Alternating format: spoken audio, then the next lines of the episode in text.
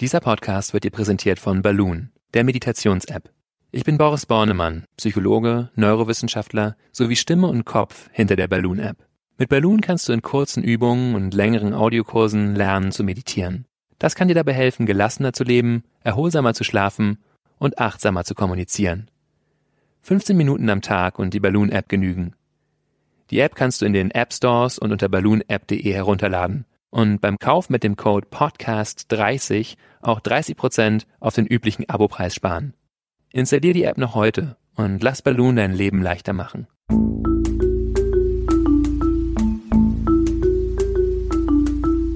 Verstehen, fühlen, glücklich sein mit Sinja Schütte und Boris Bornemann.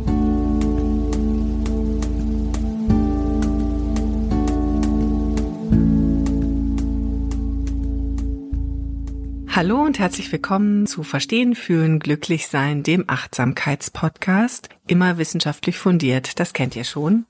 Wir, das sind Boris Bornemann, Achtsamkeitsforscher und Stimme und Kopf hinter der Achtsamkeits-App Balloon. Hallo Boris. Hallo Sinja und Sinja Schütte sitzt mir gegenüber und sie ist Chefredakteurin der Achtsamkeitszeitschrift Flow. Ja, und wir wollen heute auf ähm, Entdeckungsreise, wollte ich schon sagen. Ja, aber wir gehen ein bisschen auf Entdeckungsreise. Wir wollen uns nämlich mit dem Thema Forschergeist beschäftigen. Forschergeist ist ein Begriff, das oder die, auf den man immer wieder stößt in dem Moment, wenn man sich mit Achtsamkeit befasst, weil es, glaube ich, so ein Kerngedanke der Achtsamkeit ist, nämlich den Geist offen zu halten, ähm, also Dinge erforschen zu wollen, offen zu sein für neue Gedanken, für das, was jetzt gerade im Moment ist. Das ist doch das, was letztendlich mit dem Forschergeist gemeint ist. Es wird ja auch immer der Vergleich gezogen mit dem praktisch dem, dem offenen Geist eines Kindes. Ähm, ist das die richtige Interpretation, Boris? Also des Forschergeistes? Ich finde es auf jeden Fall eine schöne Definition, ja. Und ähm, ich möchte das auch sehr betonen, dass das eine ganz zentrale Grundhaltung ist in der Meditation, überhaupt, wenn man sich für Achtsamkeit interessiert, dann sollte das meines Erachtens, ist natürlich meine normative Aussage, aber ich glaube, es wird manchmal so missverstanden, wie es ist halt ein Quick Fix oder ein Heilmittel oder ich red mir da irgendwas schön und so. Und darum geht es wirklich überhaupt nicht, sondern es geht darum zu verstehen, auf eine verkörperte Art und Weise zu verstehen, was hier eigentlich passiert. Ganz entscheidend natürlich von den Ursprüngen her, ähm, wie Leiden entsteht, also wie Leiden in uns entsteht und in anderen und was ein Weg daraus sein könnte.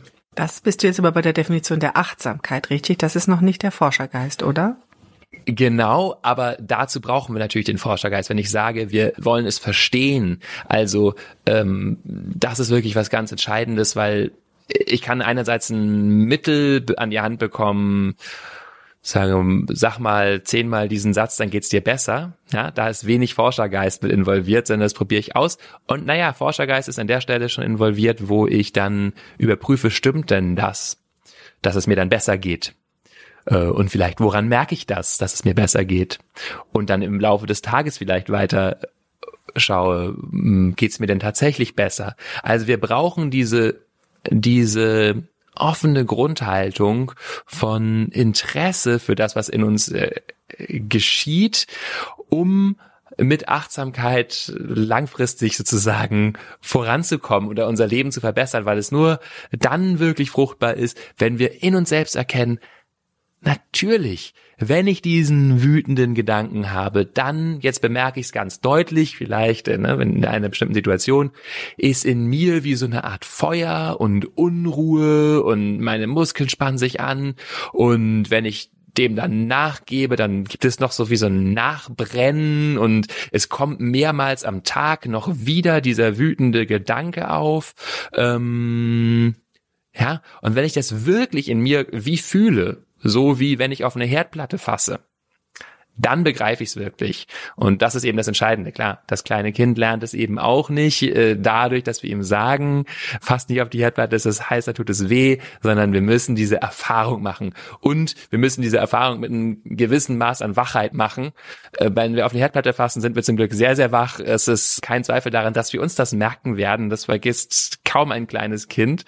Und äh, bei anderen Ereignissen sind wir vielleicht aber manchmal nicht aufmerksam genug, um wirklich zu bemerken, ah, dieses Verhalten, das erzeugt eigentlich Leid. Ich versuche das gerade nochmal wieder in Zusammenhang. Du hast gerade, also diese Offenheit ist offensichtlich, also ein, ein, Teil des Forschergeistes. Du hast vorhin so schön gesagt, das wäre eine schöne Definition. Gibt es denn eine offizielle Definition des Forschergeistes in der Achtsamkeit? Wir sind ja hier immer wissenschaftlich. Ja, ähm, offizielle Definition gibt es meines Wissens nach nicht, was jetzt das genau bedeutet. Also Anfängergeist wird es auch häufig genannt. Ähm, halt auf Dinge zugehen, als würden wir sie das erste Mal erleben. Was wir tatsächlich ja auch tun, das ist ja das Interessante, wenn wir uns das wirklich klar machen, ist ja jede Situation komplett neu. Und auch die Personen, denen wir begegnen, sind komplett neu. Wir saßen uns jetzt hier schon mal gegenüber, schon einige Male, aber die Sinja, die mir jetzt gegenüber sitzt, ist eine andere als die, der ich schon mal gegenüber gesessen habe. Ich bin anders als ich mir schon mal gegenüber gesessen, äh, als ich mit mir schon mal hier gesessen habe, ja. Also ähm, und das sind jetzt so Abstraktionen, da können wir vielleicht zustimmen. Wir wissen, die Zellen erneuern sich. Naja, alle sieben Jahre sind wir quasi alle Zellen komplett neu im Körper. Da sind wir komplett materiell ausgetauscht und einige Zellen, Hautzellen sind schon nach ein paar Wochen nicht mehr die gleichen und so weiter. Äh, das kann man uns so abstrakt vorstellen, aber wirklich mit dieser Offenheit drauf zuzugehen auf den Moment, als wäre das das erste Mal, ähm, bringt eben eine gewisse Frische und Wachheit in die Situation. Und darum geht es bei Achtsamkeit ja ganz zentral auch, wach zu sein, weil ich eben Interesse ähm, aufbringe für die Situation und nicht davon ausgehe, ja, die sind ja, die kenne ich und jetzt macht sie wieder gleich das und so, sondern jedes Mal aber was ist, was ist jetzt? Das ist ja dieser entscheidende Satz, als wäre es das erste Mal. Den finde ich ganz schön, weil ähm, in den ganz vielen Achtsamkeitsübungen oder in, in Achtsamkeitskursen, die man machen kann, beginnt man ja dann auch mit der Rosine, die ja wahrscheinlich jeder schon mal im Mund hatte, aber eben auch mit dem Gedanken, als wäre es das erste Mal, diese Rosine in den Mund zu nehmen, zu betrachten und und und und zu gucken, was was was ist das? Ne? Wenn ich jetzt sage, der Forschergeist ist genau das, wo du sagst, ich gehe da immer ganz offen drauf zu, ähm, als wäre es das erste Mal. Was verändert das so im ständigen, also im, im täglichen für mich? Ja, alles. Nein, wirklich. Also das ist ganz, es ist ganz wunderbar. Wir kommen da gleich nochmal auf konkrete Techniken vielleicht, die dabei helfen. Aber letztendlich ist es natürlich keine Technik, sondern wirklich dieses Interesse, diese Haltung, diese Grundhaltung, mit der wir auf die Welt zugehen, von sie wirklich erleben wollen. Und was es verändert, dazu möchte ich jetzt ähm, mal zitieren aus dem Satipatthana Sutta. Das ist eine die das zentral die zentrale Lehrschrift zur Kultivierung von Achtsamkeit in den ersten buddhistischen Texten. Sozusagen das was John Kabat-Zinn da extrapoliert also extrahiert hat John Kabat-Zinn ist der Begründer der modernen westlichen Achtsamkeit. Das sage ich immer noch mal dazu genau. Ja. ähm, das basiert natürlich letztendlich auf diesen Schriften. Und das ist, wenn wir jetzt hier sagen, wissenschaftlich fundiert, möchte ich eben auch den Wissenschaftsbegriff so weit dehnen, dass die äh, buddhistische Betrachtung durchaus eine äh, den Kriterien von Wissenschaft in vielerlei Hinsicht standhält, dass eben über 2500 Jahre jetzt ähm, Menschen mit einer introspektiven Methode, also durch Untersuchung des eigenen Erlebens, herausgefunden haben, wie pro passieren Prozesse in unserem Geist. Und da möchte ich jetzt mal auf Investigation oder Interesse eingehen. Und zwar ähm, gibt es in diesem Satipatthana Sutra die sogenannten sieben Faktoren des Erwachens heißen sie da. Aber wir können eben sagen, na ja, das, worauf das ganze Unterfangen zuläuft, nämlich frei äh, zu werden von Leid und äh, erfüllt von Freude zu sein oder erfüllt zu sein, ähm, äh, genau, da spielt das eben, spielen diese Faktoren eine entscheidende Rolle und ich finde sie sehr hilfreich im Hinterkopf zu behalten. Und diese Faktoren kann man nebeneinander betrachten, aber man kann sie auch als Kette betrachten. Und zwar beginnt alles mit Achtsamkeit. Also ich bemerke, was ist jetzt. Und jetzt ist aber der erste entscheidende Faktor Investigation oder Interesse. Das heißt, ich nehme das nicht nur einfach so zur Kenntnis, wie so ein Gemüse, das passiert jetzt, sondern ich frage mich wirklich, was ist das? Was passiert da jetzt? Ich gehe da mit Interesse drauf zu. Wie fühlt sich der Atem wirklich an? Was ist da jetzt wirklich gerade im Körper los? Der Gedanke, was denke ich da jetzt gerade wirklich? Wie nehme ich das überhaupt wahr? All diese Dinge, so da fein mit Interesse drauf zuzugehen. Und daraus entsteht, das ist der dritte Faktor, Energie. Also in dem Moment, wo ich mich für was interessiere, entsteht Energie. Ja, ich investiere Energie da rein und es entsteht quasi aus dem Interesse wie Energie. Ähm, daraus entsteht Freude. Zentraler vierter Faktor. Ähm, ja, also ich bin erfüllt, das ist ja interessant, spannend, es entsteht Freude, kann jeder Forscher sicher nachvollziehen oder alle Menschen, die für etwas ein bestimmtes Interesse haben. Und daraus entsteht, fünfter Faktor, Entspannung. So, ich bin so quasi, da kommen wir jetzt in die absorptiven Zustände rein. Ich bin so fasziniert davon, absorptiv. Äh, genau, das wollte ich gerade wissen. Absorptiv, was sind also absorptive also, Zustände? Absorbiert, ich werde absorbiert. Wir kommen jetzt quasi. Man würde vielleicht auch sagen, so, man kommt in den Flow, richtig? Man das kommt dann, in den Flow. Ah, okay. Genau. Ähm, und zwar auch ähnlich wie ein kleines Kind, da kommen wir nämlich auch schon jetzt ganz gut dazu. Also Entspannung und ist das fünfte, der sechste dann Konzentration. Ähm, und das ist vielleicht ganz interessant, sich äh, erstmal um das kleine Kind noch wieder hier anzusprechen. Also wenn ich mir so ein kleines Kind vorstelle, was wirklich völlig im Moment da aufgeht und etwas sieht, was es noch nie gesehen hat, dann sehen wir das alles. Ja, es ist interessiert, es reißt die Augen auf, da ist Energie, es scheint ganz wach zu werden, es ist naja, so eine gewisse Form von Faszination oder Freude zu erkennen, vielleicht während es den Mann mit den Luftballons beobachtet. Und da ist Entspannung, ja, die, äh, der Kiefer fällt runter äh, und es steht da quasi ganz konzentriert, aber auf eine entspannte Art konzentriert. Und das ist das äh, wirklich auch Instruktive an dieser Liste. Häufig haben wir das Gefühl, Achtsamkeit, das ist irgendwie anstrengend und wir müssen da irgendwie uns disziplinieren, den Geist immer wieder zum Atem zurückzuholen. Nein, wenn wir wirklich mit Interesse auf das Geschehen zugehen, dann entsteht diese Konzentration ganz von selbst, weil ich quasi wieder reingesogen werde in den gegenwärtigen Moment. Und dann als siebter Faktor, nur um es abzuschließen, steht daraus, was Gleichmut oder Gelassenheit heißt. Das ist quasi so die Ausdehnung all dieser Eigenschaften überall hin. Also wenn ich das, wie tiefer ich das kultiviere, umso mehr nehme ich diese interessierte, energievolle, freudvolle, entspannte, konzentrierte Grundhaltung überall mit hin. Ja, ich glaube, das Gefühl kennen wir alle, wenn man irgendwie etwas tut, was einem wirklich Spaß macht, Freude bereitet, wo man dann auch so die Zeit vergisst. Ich glaube, das hat so diesen siebten Punkt, den du gerade dieses Ausdehnen überall hin.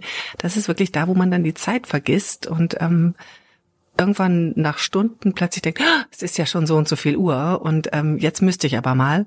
Ähm, das ist ja, glaube ich, der Moment, wo man sich dann auch in dem verliert, was man tut, richtig? Ja, genau. Also da Zeit und Raum, äh, die verändern sich da häufig in der Wahrnehmung eben auch in diesen tieferen absorptiven Zuständen, in denen diese Prozesse sozusagen untersucht wurden und werden von Langzeitpraktizierenden, die also seit vielleicht 10, 20, 40 Jahren acht, neun Stunden am Tag meditieren und die sehr genau beobachten können, wie eben dieses, ähm, diese Absorption, diese Ausdehnung von Freude und Gelassenheit in der Meditation geschieht. Aber sie geschieht natürlich auch im Alltag. Und wenn wir eben im Alltag auf Situationen zugehen, ähm, vielleicht sogar gerade Situationen, mit denen wir normalerweise, auf die wir normalerweise mit Rückzug reagieren, mit äh, uns wegwenden, nämlich unangenehme Situationen oder hektische Situationen, wenn wir da den Fokus reinbringen und sagen, ha,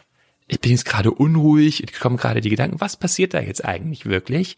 Dann geschieht eben so eine Umkehr dieses mh, letztendlich wie unbewusst werden, das Gegenteil von Achtsamkeit, könnten wir sagen. So uns mitreißen lassen, irgendwie eigentlich weg wollen aus der Situation, fast am besten liebsten einschlafen. Das beobachten wir ja auch bei Meditationen auf Retreats, gerade zu Anfang, wenn Leute längere Zeit also meditieren und dann mit in den so etwas unter der Oberfläche liegenden Gefühlen in Kontakt kommen. Dann entsteht häufig erstmal viel Müdigkeit, so eine Art Abwehr, ich möchte mich dem nicht aussetzen. Und das Gegenteil, die Umkehr davon ist also wieder Interesse, Forschergeist wahrzunehmen. Was passiert da eigentlich? Vielleicht auch erstmal die Müdigkeit. Wo spüre ich die eigentlich? Was ist Müdigkeit eigentlich? Was ist Langeweile? Sehr schön. Langeweile ähm, ist ja auch was, was man ähm, immer wieder sagt, dass man Kindern durchaus auch Langeweile zumuten muss oder wir uns selbst auch Langeweile zumuten müssen. Wahrscheinlich ist dann da auch wieder der Forschergeist in dem Moment wird dann geweckt durch Langeweile. Ne? Du hattest aber gesagt, dass du natürlich ähm, äh, auch Übungen mitgebracht hast, mit denen wir den, mit der wir den Forschergeist ein bisschen aktivieren können. Ja. Schieß los. Also die wichtigste Übung ist die Arbeit mit Fragen. Also mir selber eine Frage zu stellen. Da erinnere ich mich immer gerne an Martine Batchelor, eine ähm, buddhistische Lehrerin, der ich mal ähm, auf einem Retreat war.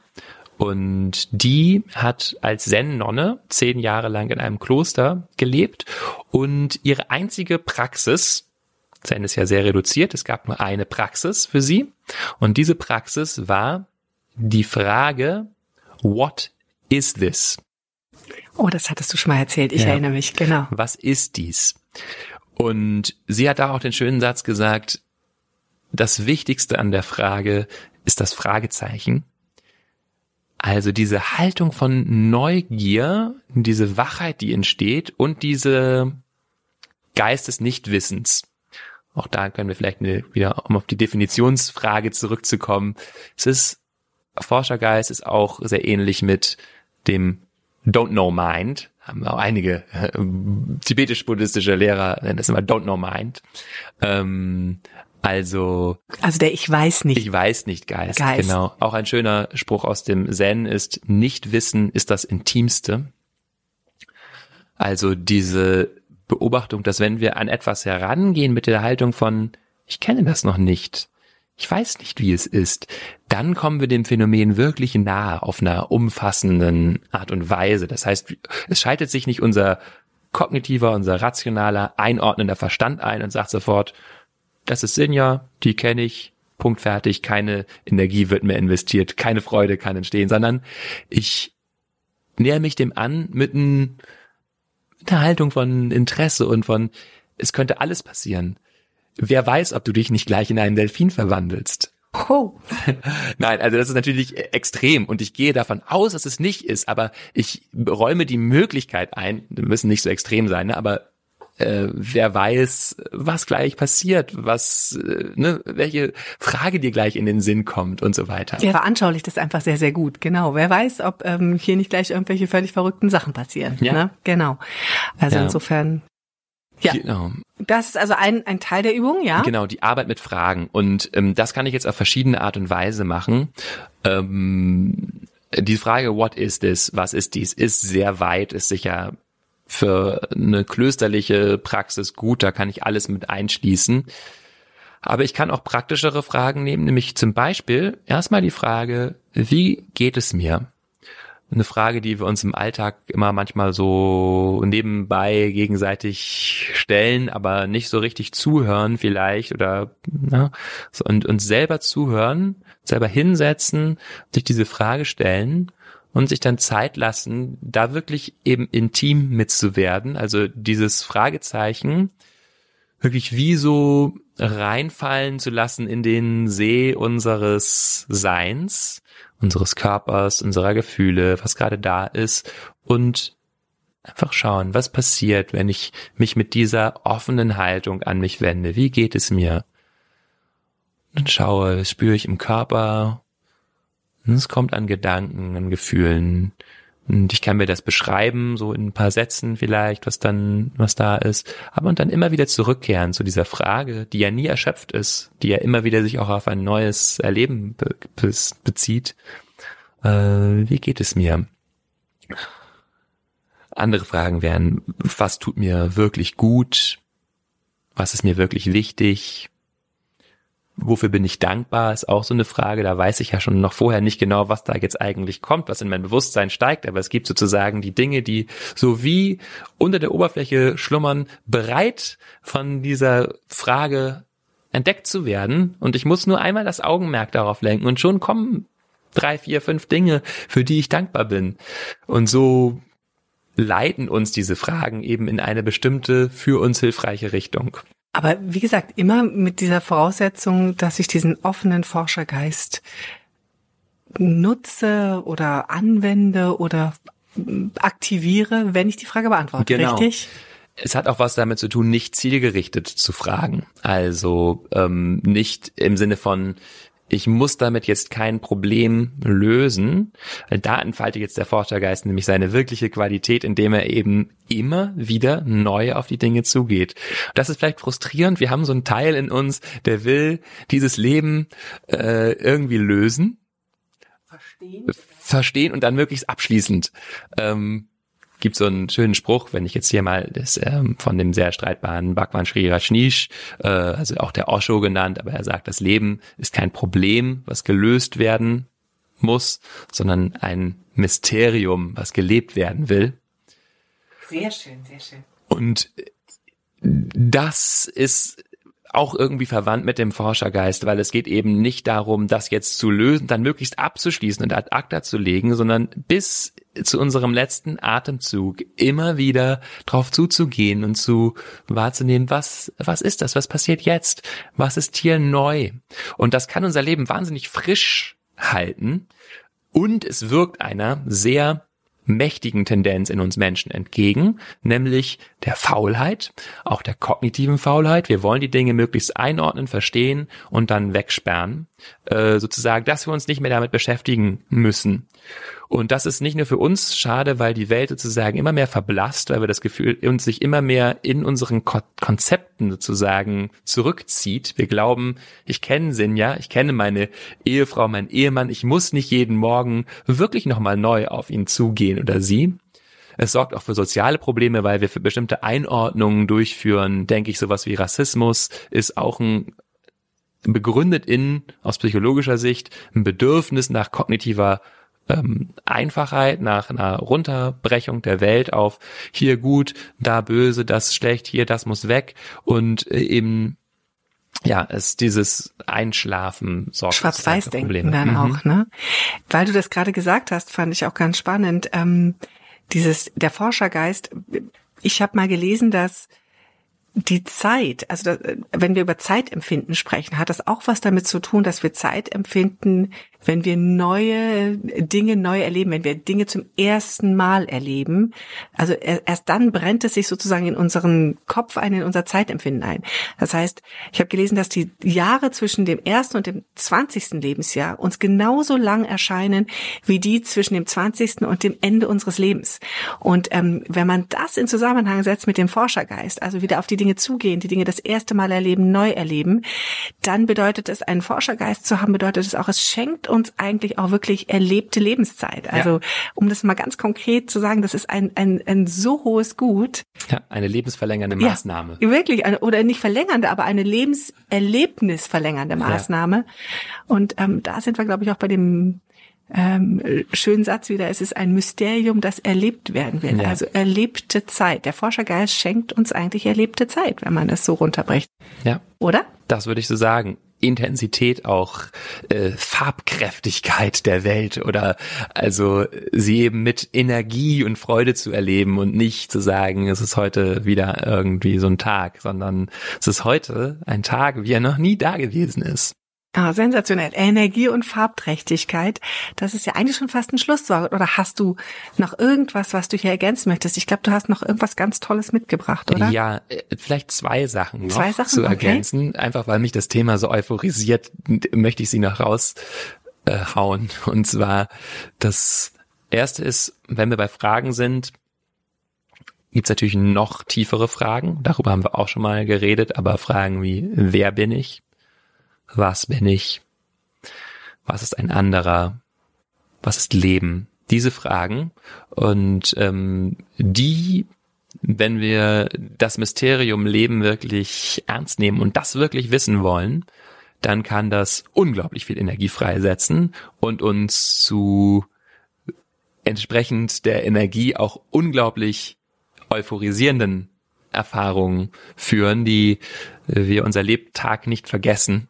Ähm, das ist, darüber hatte ich schon mal geredet, dass, dass wir in sogenannten Satori-Gruppen zum Beispiel erfahren können, mit dieser, wo, wo wir mit einer Frage arbeiten, wie wer bin ich, was bin ich, oder anderen Fragen, die wirklich tiefe Mysterien des Lebens aufklären. Auch eine Frage, zum Beispiel, was ist Liebe?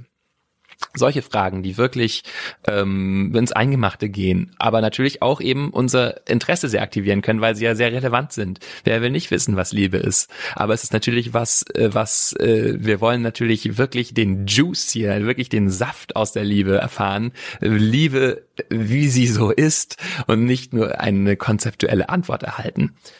Aber das, wie gesagt, lohnt sich total, äh, sich da auch äh, vertiefend mit zu beschäftigen, die Realität zu verstehen. Mit dem Forschergeist an diese großen Fragen ranzugehen. Genau, richtig. Genau. Ja. Also der Forschergeist der Menschen, der wirklich tief geht, den empfehle ich, sich diese, ähm, diese Fragen vorzunehmen. Und du hattest noch was Zweites mitgebracht. Genau, was Zweites zum Thema Fragen habe ich eine Lieblingsstelle, ein Lieblingsgedicht von Rilke was ich am Ende hier gerne vorlesen möchte. Von Rilke, oh, dahin hätte ich jetzt nicht unbedingt in die Achtsamkeitsecke gestellt, aber. Der hat viele schöne Sachen gesagt. Er ist einfach ein sehr poetischer Mensch. Äh, vielleicht suche ich im Laufe unserer kommenden Podcasts noch ein paar schöne Rilke-Gedichte ah, raus. Wir werden also hier Rilke-Fans. Super. Gibt auch ein zweites Zitat zumindest, was mir sehr am Herzen liegt von Rilke. Und dies ist also ein Brief, den hat er an einen jungen Menschen geschrieben, der bei ihm Rat sucht Kontext ist aber eigentlich egal. Es geht um Forschergeist und Fragen Leben. Man muss den Dingen die eigene, stille, ungestörte Entwicklung lassen, die tief von innen kommt und durch nichts gedrängt oder beschleunigt werden kann. Alles ist austragen und dann gebären. Reifen wie der Baum, der seine Säfte nicht drängt und getrost in den Stürmen des Frühlings steht, ohne Angst, dass dahinter kein Sommer kommen könnte. Er kommt doch. Aber er kommt nur zu den Geduldigen, die da sind, als ob die Ewigkeit vor ihnen läge. So sorglos, still und weit. Man muss Geduld haben mit dem Ungelösten im Herzen und versuchen, die Fragen selber lieb zu haben wie verschlossene Stuben und wie Bücher, die in einer sehr fremden Sprache geschrieben sind. Es handelt sich darum, alles zu leben.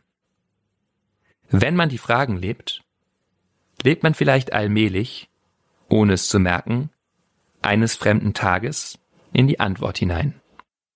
Sehr poetisch, sehr schön. Vielen Dank. Ich glaube, dem kann man eigentlich gar nichts mehr hinzufügen. Ich denke auch nicht. Außer vielleicht nochmal äh, mein Lieblingssatz aus dem heutigen Gespräch. Es gilt, das Mysterium zu leben. Das finde ich sehr, sehr schön zum Thema Forschergeist. Ja, wir sind am Ende unseres Podcasts angekommen. Wieder an euch die Bitte, wenn ihr Fragen habt, wenn ihr Ideen habt, was ihr hier besprochen haben wollt, bitte mailt uns und zwar unter podcast at balloonapp.com balloonapp.de, in einem Wort geschrieben, balloonapp.de. Und außerdem auch die Bitte, bitte bewertet uns gerne im iTunes Store, weil noch viel mehr Menschen diesen Podcast hören sollen. Wenn euch der Podcast gefällt, gebt uns Sternchen und ähm, wir rutschen nach oben und es werden mehr Menschen in den Genuss von Boris klugen Gedanken kommen. Vielen Dank für diesen sehr schönen, tiefgehenden Podcast heute, Boris. Ja, und wir sehen uns. Was haben wir denn beim nächsten Mal? Oh, beim nächsten Mal beschäftigen wir uns mit einem ganz großen Thema, einem nicht so heiteren Thema, nämlich wir beschäftigen uns mit dem Thema Angst. Und wir freuen uns drauf, wenn ihr uns wieder hört. Bis dahin aber erstmal Tschüss. Tschüss. Vielen Dank fürs Hören. Das war Verstehen, Fühlen, Glücklich Sein, der Achtsamkeitspodcast.